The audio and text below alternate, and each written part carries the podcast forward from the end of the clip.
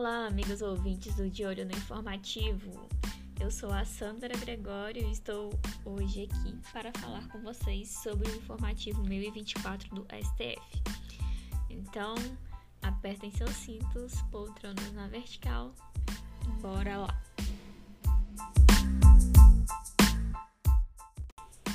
Vamos começar falando sobre poder legislativo. O STF decidiu que é proibido o pagamento de vantagem pecuniária a deputados estaduais por convocação para sessão extraordinária. Na situação concreta, o artigo 99, parágrafo 6 do Regimento Interno da Assembleia Legislativa de Roraima previu que, se os deputados estaduais fossem convocados para sessões extraordinárias, deveriam receber um valor extra a título de indenização. Ocorre que, desde a emenda constitucional 50 de 2006, passou a ser proibido o pagamento de vantagem pecuniária a deputados estaduais por convocação para sessão extraordinária. Vejamos a redação do parágrafo 7 do artigo 57 da Constituição. Na sessão legislativa extraordinária, o Congresso Nacional somente deliberará sobre a matéria para a qual foi convocado, ressalvado a hipótese do parágrafo 8 desse artigo, vedado a pagamento de parcela indenizatória em razão da convocação. Desse modo, tal qual como ocorre com os parlamentares federais, é vedado o pagamento de remuneração a deputados estaduais pelo fato de terem sido convocados para sessão extraordinária. Em mais uma decisão, o STF decidiu que é constitucional norma estadual que estabeleça o pagamento a parlamentar no início e no final de cada sessão legislativa de ajuda de custo correspondente ao valor do próprio subsídio mensal. Na situação é, concreta, a Lei 4.750 de 2003 do Estado de Sergipe afirmou que os deputados estaduais deveriam receber uma ajuda de custo no início e no fim de cada sessão legislativa. Essa ajuda de custo corresponde a um subsídio extra. O PGR ajuizou a DI contra esse dispositivo, afirmando que ele seria inconstitucional por violar o artigo 49, parágrafo 4 da Constituição Federal, que tem a seguinte redação: O membro do poder, o detentor de mandato eletivo, os ministros de Estado e os secretários estaduais e municipais serão remunerados exclusivamente por subsídio fixado em parcela única, vedado o acréscimo de qualquer gratificação adicional, abono, prêmio, verba de representação ou outra espécie remuneratória, obedecido em qualquer caso o disposto no artigo 37, inciso 10 e 11. O STF concordou com o PGR? Não. Para o STF, é constitucional a norma estadual que estabeleça o pagamento a parlamentar no início e no fim de cada sessão legislativa de ajuda de custo correspondente ao próprio subsídio mensal. Essa verba foi criada para indenizar os deputados estaduais pelos custos inerentes à sua acomodação na capital do estado, de modo tal verba possui natureza indenizatória. E a verba indenizatória é uma exceção à regra de que os subsídios de deputados devem ser em parcela única, conforme o próprio entendimento do STF. O regime remuneratório por meio de subsídio impõe parcela única tão somente para a remuneração do exercício das atividades próprias e ordinárias do cargo, não impedindo a percepção de parcelas adicionais relativas a direitos sociais, indenizações e retribuições por eventual execução de encargos especiais, não incluídos no plexo das atribuições, atribuições normais e típicas do cargo. Ainda mexendo no bolso dos parlamentares e governantes, o STF decidiu que é inconstitucional lei estadual que preveja que o governador e o vice-governador do estado não poderão receber remuneração inferior ao subsídio percebido pelos desembargadores e pelos deputados estaduais. Também é inconstitucional lei estadual que afirme que os deputados estaduais deverão receber 75% do subsídio dos deputados federais. A Lei 5.844 de 2006 de Sergipe estabeleceu que o governador e o vice-governador não poderiam receber remuneração inferior aos subsídios dos desembargadores e dos deputados estaduais. Outra lei, 4.750 de 2003, também de Sergipe, afirmou que os deputados estaduais deveriam receber 75% dos subsídios dos deputados federais. A primeira lei ela é constitucional? Não. Essa lei viola o artigo 37, inciso 13 da Constituição Federal de 88, que dispõe que é vedada a vinculação ou equiparação de quaisquer espécies remuneratórias para o efeito de remuneração do pessoal do serviço público. Trata-se de entendimento reiterado do STF.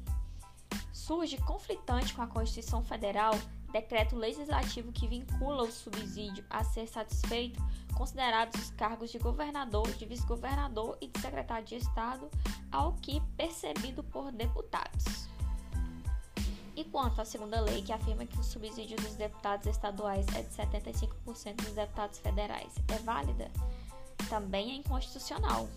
A lei que fixar o subsídio dos deputados estaduais não pode estabelecer uma vinculação automática com, com o subsídio dos deputados federais. Essa vinculação afronta o princípio federativo e a autonomia do Estado membro. Isso porque, de forma indireta, quem estará fixando a remuneração dos deputados estaduais será o Congresso Nacional, já que todas as vezes que ele aumentar o subsídio dos parlamentares federais, haverá automaticamente majoração em nível estadual. Quando o artigo 27, parágrafo 2 da Constituição, fala em 75% dos subsídios dos deputados federais, ele não estaria autorizando a vinculação? Não. Segundo o STF, o artigo 27, parágrafo 2, que prevê que 75% dos subsídios dos deputados federais é o limite máximo da remuneração dos deputados estaduais, isso não significa que a Constituição autorize que haja uma vinculação automática entre as remunerações, de maneira que qualquer aumento no valor do subsídio dos parlamentares federais acarrete automática majoração da remuneração dos parlamentares estaduais.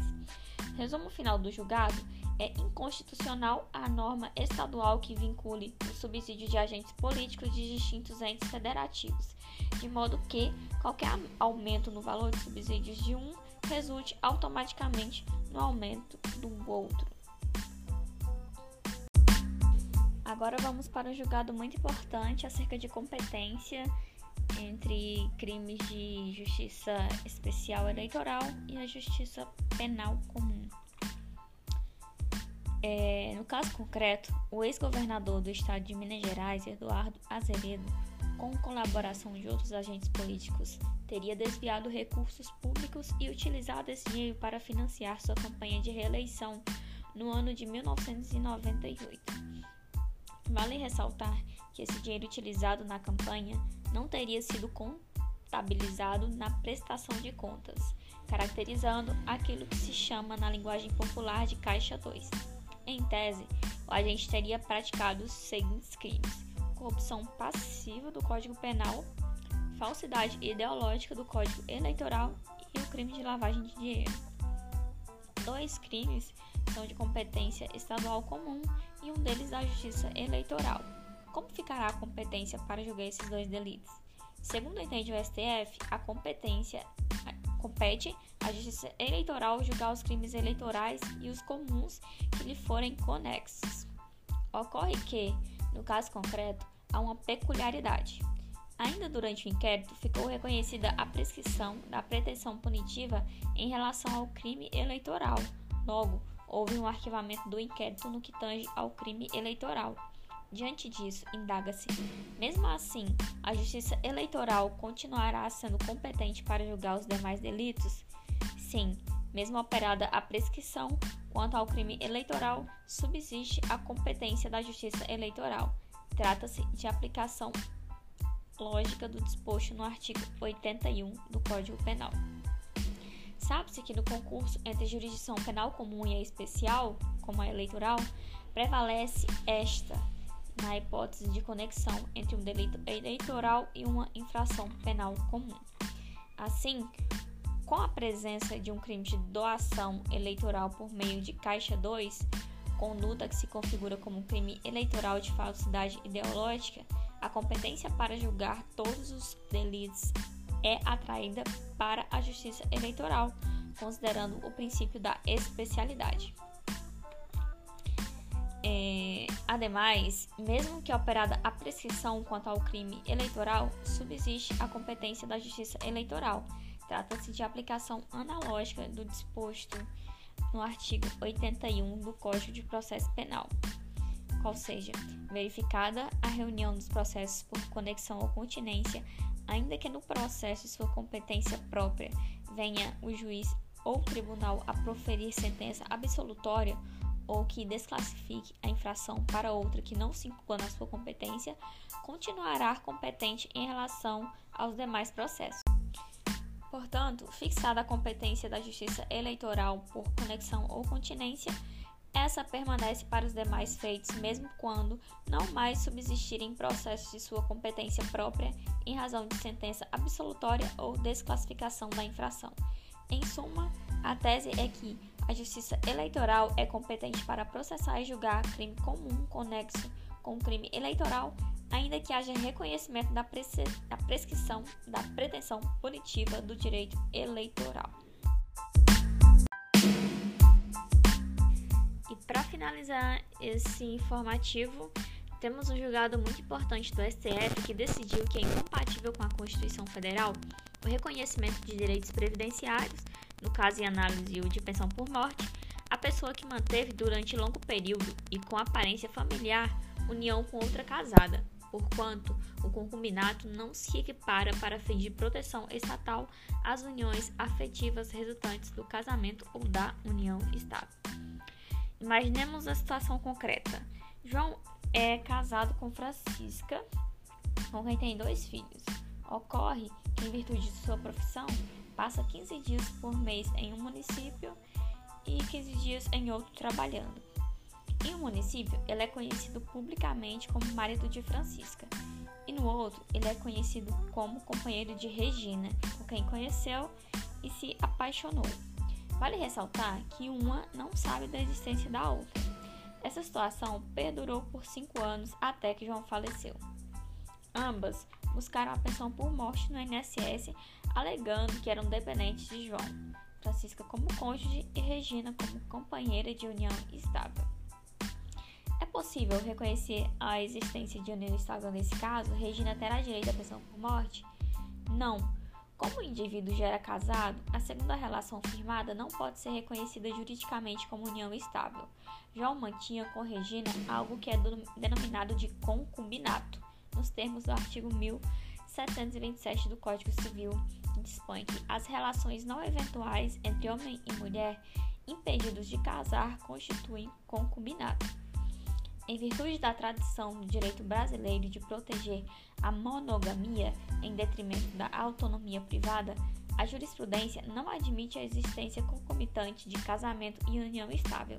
Também não se admite a existência concomitante de duas uniões estáveis. Tal vedação encontra-se expressamente prevista na legislação se combinar o artigo 1723, parágrafo 1, que dispõe que a união estável não se constituirá se concorrerem impedimentos do artigo 1521 e o artigo 1521, inciso 6 onde fala que não podem casar as pessoas casadas, ambos né, do Código Civil. Portanto, a regra é que pessoa casada com A não pode simultaneamente ter união estável com B pessoa que já vive união estável com A também não pode constituir outra união estável com B. Há uma exceção a essa regra é, no próprio Código Civil, no artigo 1723, parágrafo 1, que dispõe que a união estável não se constituirá se ocorrerem os impedimentos do 1521, não se aplicando, nesse caso, a pessoa que se achar separada de fato ou judicialmente. Assim, Nesse exemplo, se João estivesse separado de fato de Francisca, aí sim sua relação com Regina poderia ser considerada como união estável. Importante esclarecer que o STJ também possui esse mesmo entendimento, né, que a relação concubinária mantida simultaneamente ao matrimônio não pode ser reconhecida como união, como união estável quando ausente separação de fato ou de direito do cônjuge. Portanto, a tese fixada nesse julgado é que é incompatível com a Constituição Federal o reconhecimento de direitos previdenciários à pessoa que manteve durante longo período e com aparência familiar união com outra casada, porquanto o concubinato não se equipara para fins de proteção estatal às uniões afetivas resultantes do casamento e da união estável.